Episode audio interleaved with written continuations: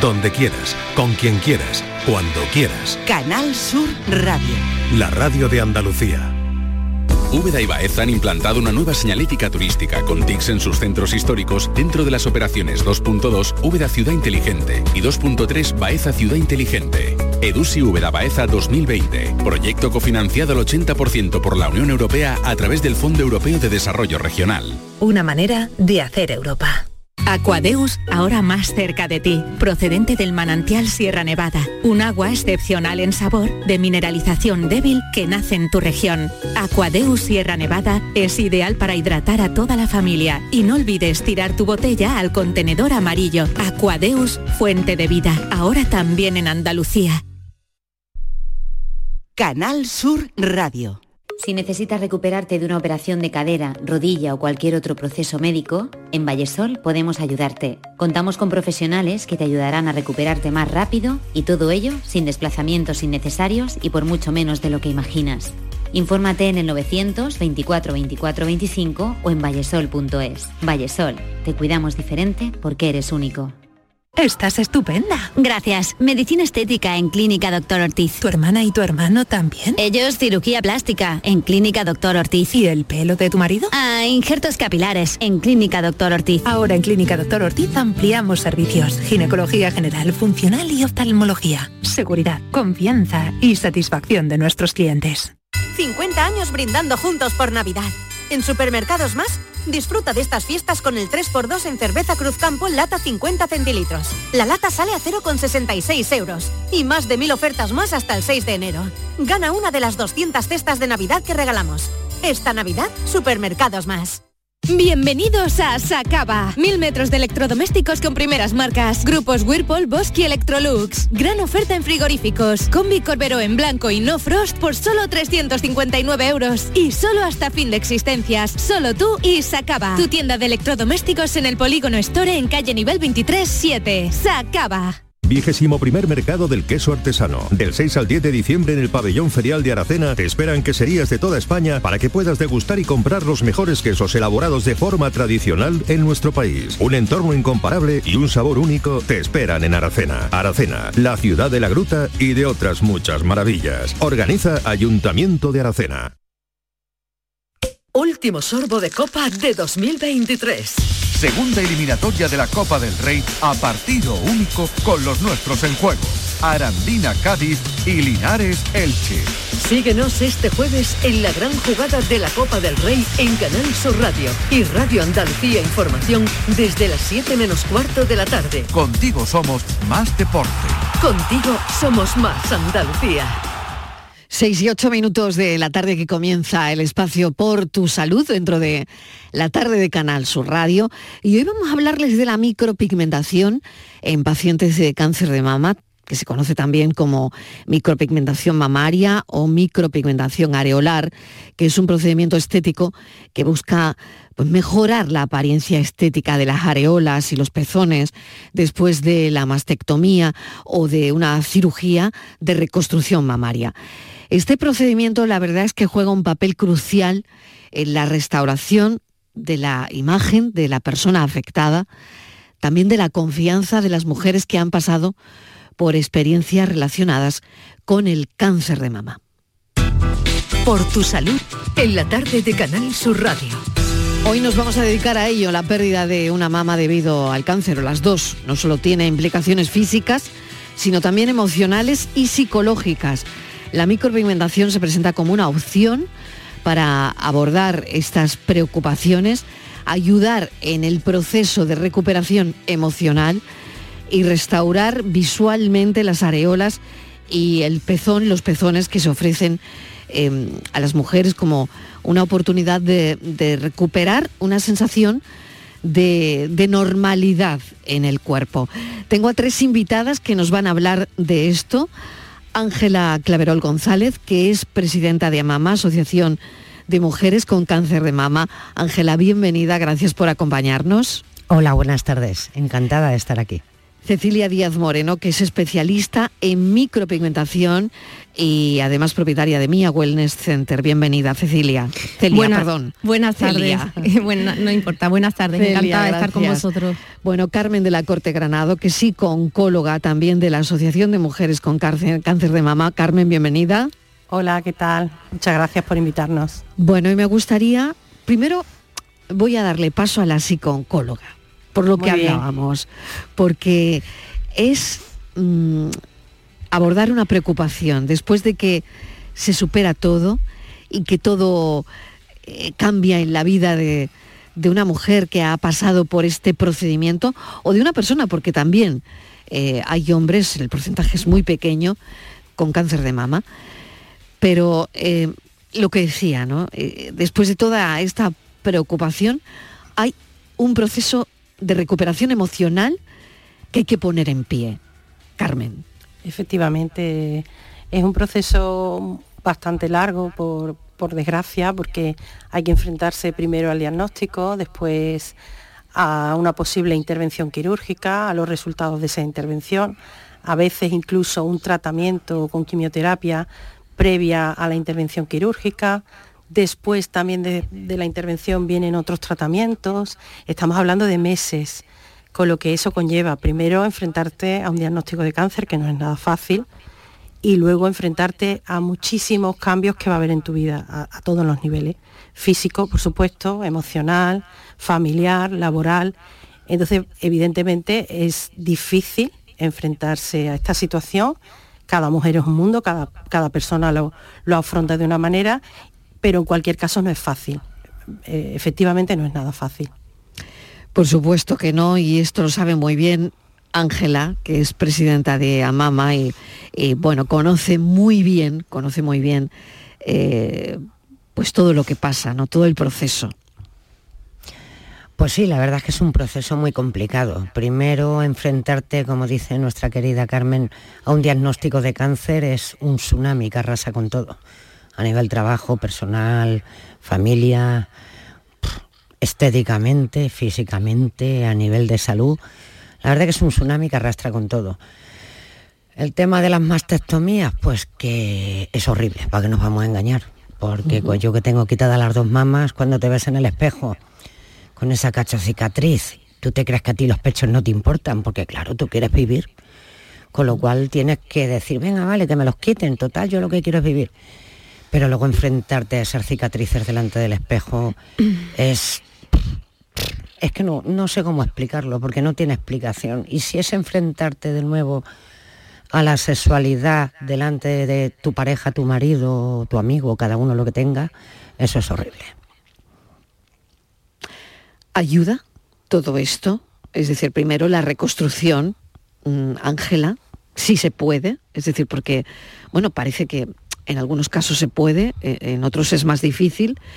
Em, primero, aceptar lo que ha ocurrido, después, mm, bueno, ir a por esa reconstrucción y dentro de esa reconstrucción ahora hablaremos de la micropigmentación. Pero esto, Ángela, ayuda de alguna forma. Sí, sí, ayuda, te ayuda a tener un poco más de seguridad. Ten en cuenta que cuando llegamos a la reconstrucción ya estamos totalmente destruidas déjame que le ponga una nota de humor. Entonces solo te queda tirar para adelante, solo te queda subir. Y la idea principal es volver a parecerte a lo que eras. Porque hay un momento en que estás sin pecho, sin cejas, sin pestañas, sin pelo, sin ganas, sin salud, sin dinero, porque en España estar de baja es que te quiten dinero y ser pensionista más. Entonces tú ya lo has perdido todo. Ya no te queda más que perder quizás a la gente que quieres, claro que te queda que perder. Entonces, cuando llegas a la, reconstrucción, parece que empiezas a ver la luz, a, a, intentar ser lo que eras antes, aunque nosotras en la asociación sabemos que nunca vuelves a ser la misma. Después de un cáncer o de dos, o tenemos casos de chicas que han recaído y chicas que se han quedado en el camino, pero no vuelves a ser nunca la misma. Pero bueno, se parece se parece algo a, lo que eras, pero es verdad que es un proceso y eso nuestra querida Carmen sí. lo lleva porque nos ha escuchado a todas llorar y llorar y llorar por dos tetas. que sí, que cuando las tienes dice no importa, pero cuando te las quitan, ¿verdad Carmen? Claro, la reconstrucción en muchos casos se ve como una meta, como una meta a la que se llega después de mucho tiempo. También hay que ser honestos y ser sinceros y decir que no siempre se puede hacer la reconstrucción y no siempre las reconstrucciones cubren las expectativas que, la mujer tiene.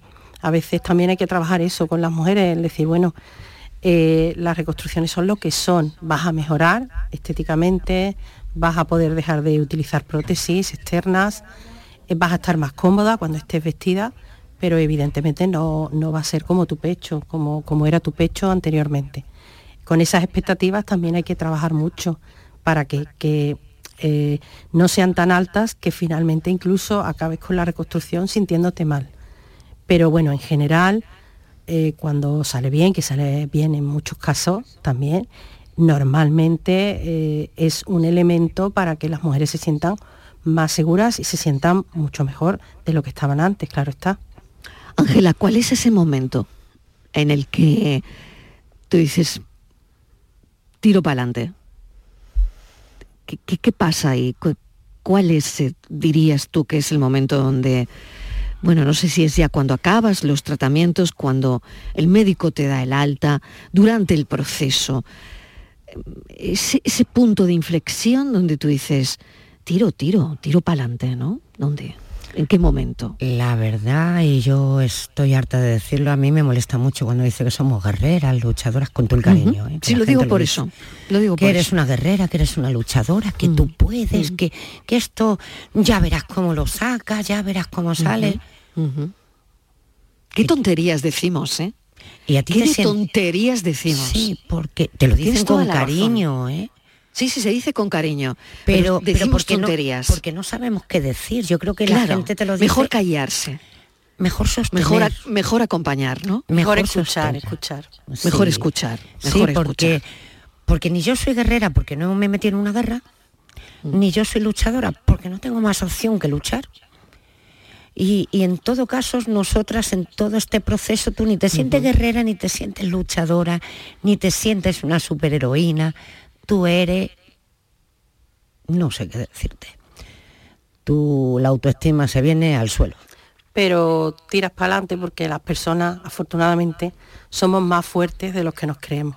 Somos muchísimo más fuertes de lo que pensamos íntimamente que somos. A lo mejor si esto nos lo cuentan antes, decimos, bueno, pues, pues no voy a ser capaz, pero una vez que estás en medio de todo este fregado que no has pedido y que te ha venido sobrevenido, pero que, que saca fuerzas pues de donde, de donde no las hay, porque básicamente las personas, lógicamente, queremos sobrevivir, queremos estar aquí, queremos disfrutar, queremos vivir y queremos seguir eh, estando al lado de los nuestros. Entonces se tira para adelante, con malos momentos a veces, pero se tira para adelante.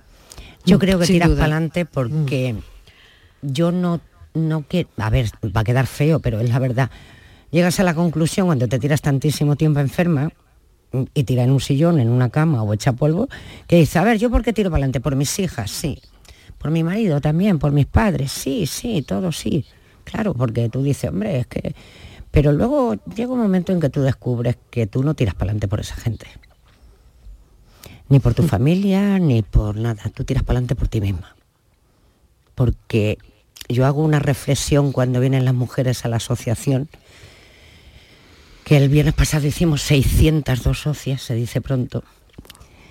Y, y le digo, tú tiras para adelante porque quieres, porque al final se resume todo en que tú no te quieres ir. Pero no por, por tu familia, que sí, pues yo tengo adoración por mi familia, por mis hijas, mi marido. Yo no me quiero ir porque soy una egocéntrica y una egoísta y quiero seguir queriendo. No me quiero perder. Seguir queriendo a mi marido, a mis hijas, a mis amigas. No me lo quiero perder. Y, suena egoísta, pero es que es la verdad. No, no es egoísta. yo creo que tampoco. Pura ¿eh? supervivencia. Yo, creo que tampoco. No, no, suena egoísta. Suena a una verdad, ¿no? que, por todos los que estamos aquí queremos, ¿no? Y, bueno, y habrá gente que no, ¿no? hay, otros índices y, otra historia de la que de la que hablar, ¿no? Pero pero porque pero la mayoría queremos seguir, claro, queremos seguir aquí. Todos al final, todo al final, y es una reflexión que hacemos muchísimas mujeres en la mama, todo se resume en seguir amando. Mm. Qué bonito es eso que dices. Y, y, nos estás invitando a, a, pensar, a reflexionar, ¿no? Cuando estemos delante de una persona que está viviendo un proceso oncológico de cáncer de mama, mejor escuchar. Nada de luchadora, guerrera y estas historias que se dicen que no sirven, que no valen para nada. Estoy totalmente convencida y estoy muy de acuerdo con todo el discurso que ha, que ha levantado Ángela aquí en el programa. ¿no? Bueno, voy a hablar con Celia Díaz, que como he comentado es especialista en micropigmentación y de qué manera eh, ayuda, Celia, la micropigmentación en estos procesos, ¿no? Porque sabemos que hay que satisfacer también las necesidades individuales de cada persona, ¿no?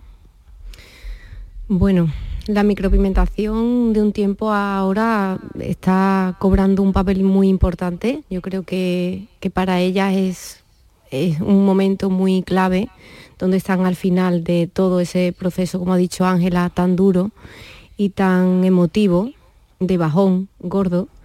Y, creo que dentro de la libertad de cada una, porque no todas quieren eh, continuar con ese proceso de reconstruir y demás, eh, la libertad de ellas, pues la, micropigmentación es una herramienta brutal que reconstruye, ayuda de forma terapéutica, de forma anímica, su autoestima, seguridad, comodidad, en la intimidad, como dijo Ángela también antes, para ellas mismas, independiente de que tengan pareja o no, pero ya es una intimidad tuya, es como es devolverle... tú delante de un espejo. Claro, es, ver tu desnudez y tu... No es tampoco por los demás, es por ti, es lo que decía Ángela. Sí, yo quiero seguir aquí por mí claro. y yo quiero verme en un espejo bien final por vamos ahí, vamos mm. a, yo, yo las veo cuando, cuando las tengo mm. conmigo en consulta y, y, ellas están ahí porque aunque una amiga les recomendara o alguien le hablara o que esto existe y que se lo pueden hacer, ellas están allí porque ellas han elegido hacerlo y quieren acabar y ponerle el broche final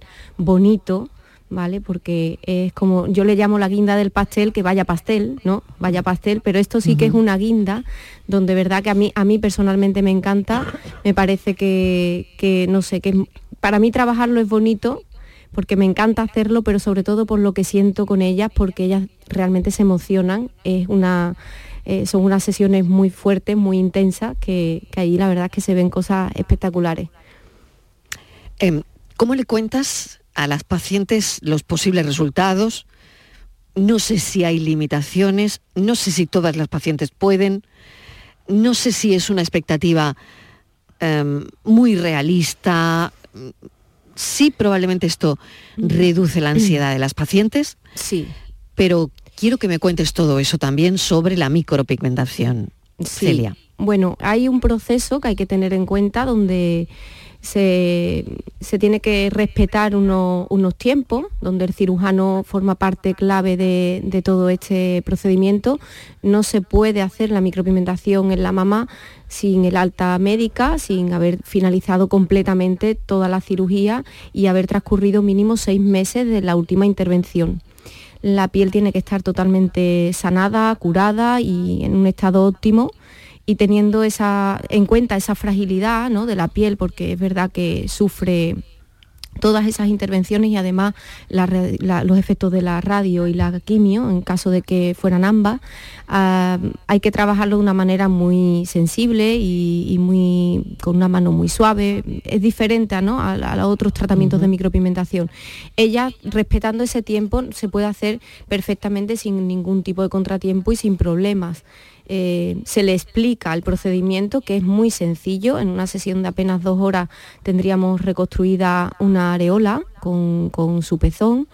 Y, las curas son, son básicas y muy, muy sencillas en casa, no requiere de ningún tipo de cuidado especial, ni, ni ningún traumatismo severo, ni muchísimo menos, es todo muy superficial y, y, bueno, y ellas ven imágenes previas, se le hace un dibujo previo y, vienen con muchísimas ganas. Todas vienen con muchísimas ganas. Hay un cuidado posoperatorio necesario Sí. Sí, hay, un, hay unos cuidados post-tratamiento eh, que son sencillos de, limpieza e higiene eh, con, un antiséptico diario.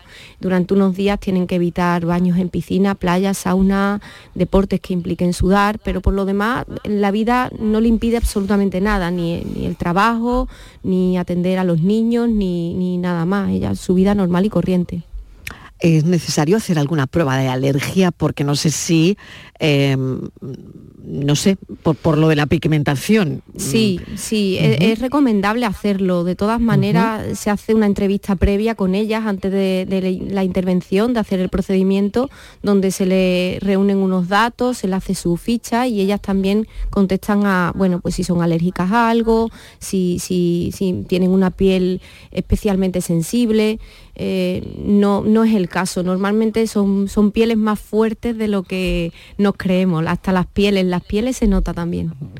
Es muy interesante todo esto, ¿no? Y en el aspecto psico-oncológico, Carmen, em, esto también ayuda, es decir, no, sé si em, alivia de alguna manera o maneja ese estrés asociado con, con haber tenido esa experiencia del cáncer de mama sí alivia, eh, teniendo en cuenta que hay otros muchos más factores que, pueden estar estresando y preocupando a la mujer, esto diremos que, es un elemento que ayuda, sin lugar a dudas, porque hace que la mujer restablezca, en cierto modo, la imagen que tenía. Estamos hablando de que la reconstrucción te permite tener un volumen, pero no tienes pezón.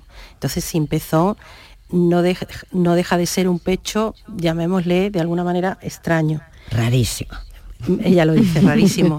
En cambio, con esta técnica que es relativamente sencilla y asequible, el pecho reconstruido es más natural, es más natural y se parece más al pecho que la mujer tenía, es mucho más natural. El pezón es dibujado, digamos, Es dibujado, pero tiene una imagen, yo le he, podido, he podido ver en algunos casos, es una imagen que, realmente eh, queda muy bien queda muy bien, es que no parece dibujado.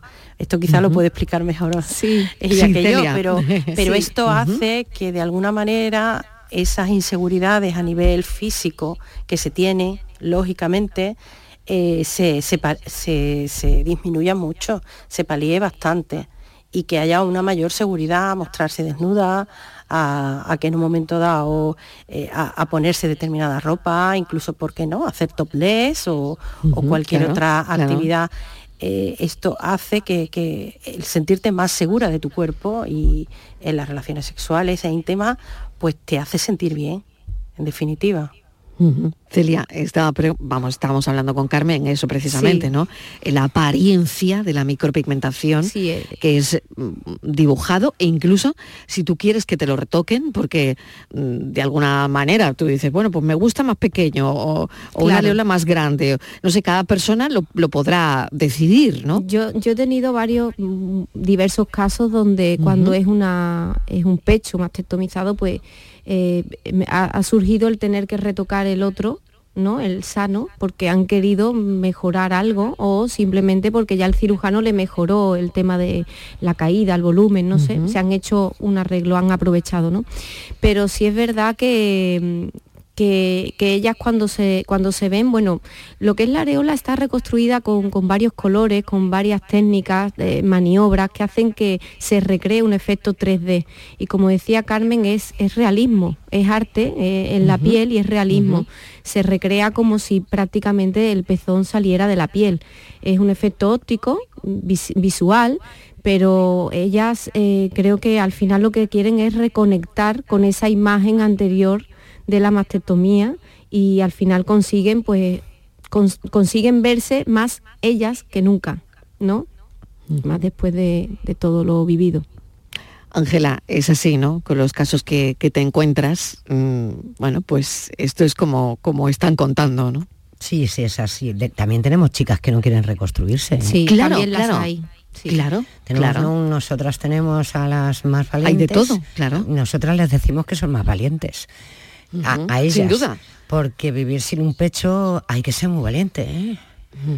Entonces las que somos más cobardes como yo, pues nos reconstruimos. entonces no nos queda más remedio que, no, es, no es cuestión, ¿no, Ángela? Y, le pregunto a Carmen también. Sí. no es cuestión de valentía o cobardía, ¿no? Es, es cuestión de, Es otra cosa, es como tú te ves, Es ¿no? como tú te ves. Eso es es. verdad que, que depende mucho también de mm, previamente mm, qué consideración tenías por tu propio físico, es decir, qué importancia le dieras a tus pechos, Claro. si te gustaban tus pechos, si no te gustaban, porque no nos olvidemos que las mujeres que no estamos más testomizadas también podemos estar más o menos contentas o descontentas O no, con claro, nuestro pecho. exactamente, ¿no? Es decir, Claro, claro. todo depende de, mm, de las circunstancias Sí, de forma cada parte de todo Claro, eso, ¿no? de Mm. las circunstancias personales y vivenciales, todo lo que se haya vivido previo al diagnóstico de cáncer. Y hay mujeres que dicen, bueno, pues mira, no me veo tan mal, ¿vale? Estoy mastectomizada, pero yo puedo vivir con esto, me, me acepto tal como estoy y prefiero no entrar en un quirófano a hacerme una nueva op- operación. Y esto es igual de mm, lícito. de lícito y de aceptable que quien decide Por que no, que quiere reconstruirse. y además lo que sí me gusta recalcar muchas veces es que no podemos caer en, este- en estereotipos, que a lo mejor nos puede parecer que una mujer porque tiene más edad se, mm, se va a preocupar menos por tener, por tener, eh, por no tener pecho y eso no es así. Es. No tiene nada que ver ni la edad ni, ni que se tuviera un pecho más grande, menos grande, eh, el, el- el tema educacional, el tema social, cultural, no. Cada mujer es un mundo y lo que sí es que todas las mujeres que quieran deben tener el derecho a poder reconstruirse como es así, es decir, ahora mismo nuestra seguridad social, por lo menos de momento, momento, eh, lo sí. cubre, es decir, que, que aquella que quiere hacerlo lo puede hacer. Y Pues sin entrar dicho- en, en juzgar ni en estereotipar a nadie. Sin duda, sin duda. Pues como ha dicho Ángela, hemos hablado de tetas que nos importa y mucho. ¿eh? Lo ha dicho ella al principio. Y por supuesto, esto está ahí y nosotros queríamos dedicar parte del programa a la micropigmentación, porque toda esta información que, que demos y desde un servicio público me parece interesantísimo. Ángela, te agradezco tu discurso enormemente, de verdad, porque hay que dar un golpe en la mesa de vez en cuando y zarandear, ¿no? Eh, discursos que están muy maníos, ¿no? Y el que tenemos con el- los procesos oncológicos de, de mama, a veces lo está también. Así que me ha gustado mucho que nos hayas contado lo que piensas y Ángela, bienvenida y te agradezco que, pues eso, tu discurso y que vuelvas cuando quieras. Ay, muchas gracias. Daros las gracias a vosotros por darnos voz. Porque Celia, todo lo que tenga que ver sí. con, con estas cosas está... Y sobre todo en los medios de comunicación, a mí me molesta mucho cuando dicen se ha muerto de una larga enfermedad. No, se ha muerto de cáncer. No hablamos de cáncer. Y, te, y te doy las gracias por darnos voz. Gracias a ti, gracias a ti. Celia Díaz, muchísimas gracias, especialista en micropigmentación en Mia Wellness Center, gracias. Y Carmen de la Corte Granado, que es psicooncóloga de la Asociación de Mujeres con Cáncer, con cáncer de Mama, eh, mil gracias por habernos acompañado también. Gracias. Un saludo.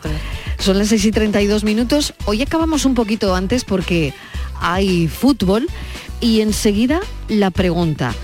¿Por qué se producen los calambres musculares en las piernas de noche mientras dormimos? ¿Han tenido alguno?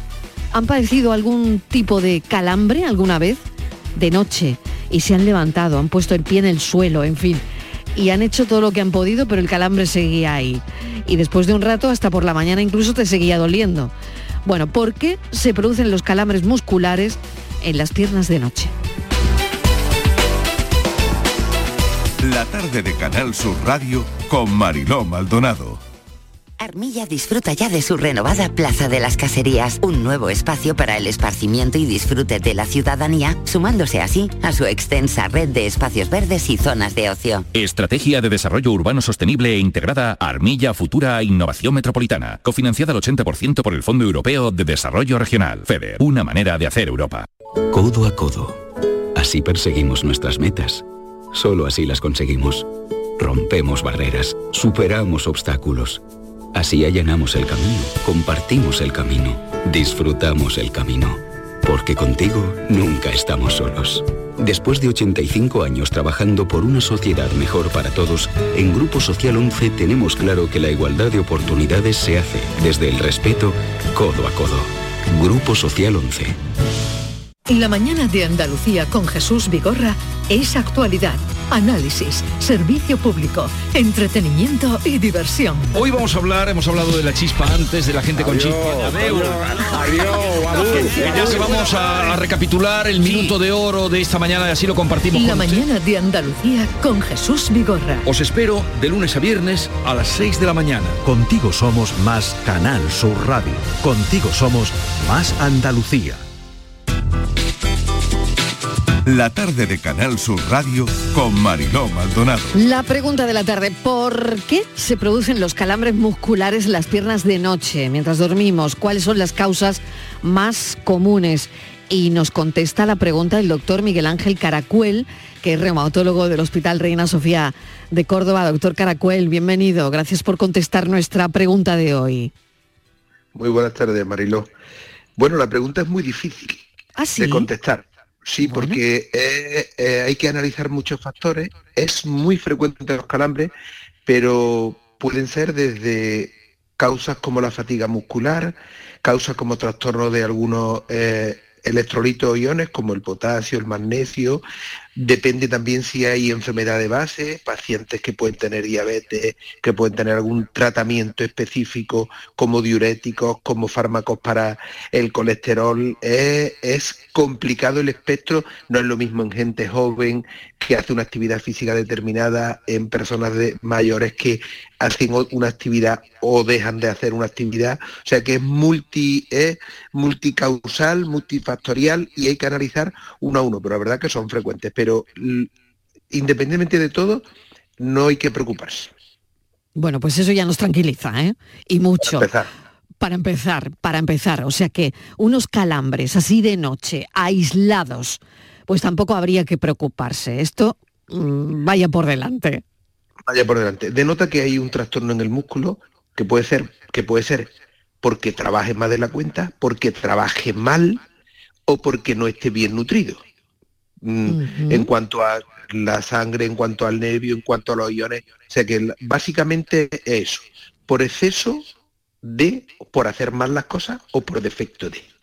Claro, o sea que existe una, una relación directa, doctor, entre la fatiga muscular y esa aparición de calambre nocturno, ¿no? He estado haciendo algo mal o no he, o he hecho mucho ejercicio y no he tomado el, pues no sé, el suficiente aporte vitamínico, no lo sé. Sí, eso es muy, muy frecuente, pero eso es muy fácil porque eh, en un grupo de edad, bueno, pues la gente sabe que hace deporte, que tiene, que tal, y hay a lo mejor un grupo de edad de personas mayores que a lo mejor dicen, no, pero mire usted, como dice, yo tengo calambre. Y le digo, pues habrá forzado usted, habrá sobrecarga, pero vamos a ver, si yo, mire usted, si yo de mi, de mi silla y de mi brasero no me muevo y ahora con el frío que hace tampoco, Claro, digo, claro. puede ser el problema.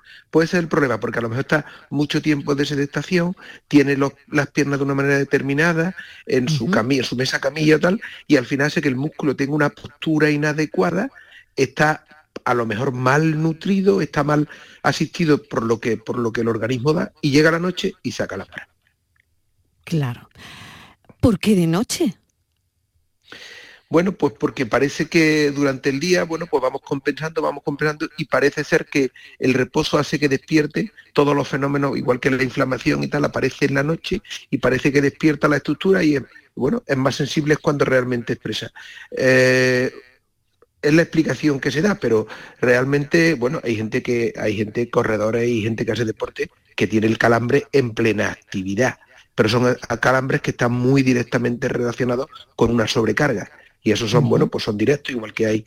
Pero estos de la noche que son menos preocupantes, y vuelvo a insistir en que no debe de preocupar, siempre y cuando se estudia adecuadamente, si es un paciente que toma diuréticos, si tiene potasio, si tal. Si tiene todo normal, son menos preocupantes. Entonces, bueno, eh, también hay en algunos pacientes, siempre, como todo Mariló, hablar en general es muy difícil porque Claro, claro. los oyentes pueden entender una cosa, enten- e interpretar Siendo otra. otra, Y vale. yo me gusta siempre tranquilizar y, y, bueno, puntualizar en determinados pacientes qué es lo que hay que hacer o qué es lo que se debe hacer si es joven, si es deportista, si no es deportista, si es mayor, si es hipertenso, si toma diabético. O sea que siempre hay que intentar un poco eh, entrar Cubrir, para, cubrir para todo eso, ¿no? cubrir todo eso. Cubrir todo eso está claro, ¿no? En el caso de que, bueno, pues como, como usted dice, doctor, son calambres que no tienen importancia, pero es verdad que son muy aparatosos, que te despiertas en, la noche, por ejemplo, en el embarazo, ¿no? Y, se lo digo por experiencia propia, durante el embarazo, pues, pues uno ha tenido, ¿no? Ese tipo de calambres. Y claro, no sé qué es lo mejor, si bajar el pie de la cama, si darte un masaje, si con el frío del suelo se alivian. Eh, porque tarda un tiempo y, ves el músculo rígido, ¿no? Duele duele muchísimo. Y duele mucho, y duele mucho. Duele mucho, duele mucho hay una cosa muy sencilla que fundamentalmente es la musculatura de los gemelos y del sóleo, son fundamentalmente los calambres, lo que conocemos vulgarmente como pantorrilla. En la pantorrilla son donde suelen aparecer fundamentalmente. Eso es. Bueno, pues en la mujer embarazada también sabemos que cambia la marcha porque cambia la, la, barriga del embarazo tira de la espalda y hace que uno cambie y tal. Entonces esa sobrecarga durante el día hace que la noche pues el músculo esté sobrecargado y exprese en la noche. Y para tanto para el embarazo como para no el embarazo. Una cosa muy sencilla es estirar los gemelos y estirar el suelo. Hacer pequeños estiramientos, si uno tiene tendencia a tener calambre en la noche, antes de irse a la cama, por la tarde estira un poquito eso en cualquier tutorial de YouTube se ve cómo estirar gemelos y cómo estirar solo. Es muy, muy, muy, muy fácil. Y cualquiera con cualquier smartphone se mete y hace sus pequeños estiramientos. Yo lo recomiendo hace tiempo. Y bueno, el paciente me dice, pues no sabe usted que desde que estiro, que ya no me da, con lo mal que yo lo pasaba. Bueno, pues ya el músculo lo pone un poco igual que cuando hace actividad física, eh, siempre recomiendas que después de la actividad física, por supuesto el calentamiento básico y el estiramiento posterior fundamental, pues estos músculos que por la noche acalambran, estirarlos un poquito antes de acostarse. Hacer tu serie de estirar sóleo, estirar gemelo y es posible que eso pueda, pueda disminuir. Qué interesante. Pues esto es un remedio que, puede, que, puede mejorar. Porque no le, no le quiero decir cómo hacer, porque es muy fácil, estirar es muy fácil, tirar, poner, pero bueno, mm, eh, em, gráficamente es muy difícil que yo por por teléfono pueda, por radio pueda, mm, esperamos que eso pero es, estirar, es estirar. Es súper fácil, es súper fácil. Estirar. Y, por último, doctor, eh, la posición en la que dormimos mm, afecta, no lo sé, dormir boca abajo, eh, quien duerme de lado, eh, no sé, esto favorece, ya por, por rizar el rizo, experimentar calambres nocturnos, el, cómo dormimos, la posición. Yo sobre el tema no he leído si, si, si la postura, porque hay gente que le da de la boca arriba, gente que solo puede dormir de noche, tal. Yo no tengo ni, no sé si habrá por ahí algo escrito, porque como escribe todo, que pueda decir si sí o si no, pero yo no tengo una, una mayor de gente que me diga, no, pues mire usted, porque no, no tengo ni, ni evidencias de que nada. Dicen que la postura más buena de dormir es de lado, que boca abajo no es bueno para la espalda y tal, pero bueno, eh, cada uno tiene su costumbre y hay gente que dice, mire usted, yo es que boca arriba no puedo dormir, o mire usted yo es que no me aguanto y por O sea que la postura cada uno se acostumbra en su vida, en su cosa, y te acalambran los que duermen boca arriba, los que duermen boca abajo, O sea que los calambres al que le aparece, le aparece, y yo creo que independientemente de la postura, porque yo eso sí que no lo relaciono. Doctor Caracuel, mil gracias por contestar nuestra pregunta de hoy, ¿por qué se producen los calambres musculares Em, en las piernas de noche mientras dormimos. El doctor Caracuel es reumatólogo del Hospital Reina Sofía de Córdoba. Mil gracias por contestar la pregunta de hoy. Un saludo. Un saludo, muchísimas gracias. Buena tarde. Hoy acabamos el programa un poquito antes porque tenemos la gran jugada que está ahí nuestro compañero Javier Pardo ya esperándonos, porque ya saben que hay deportes, hay fútbol. Gracias, mañana más.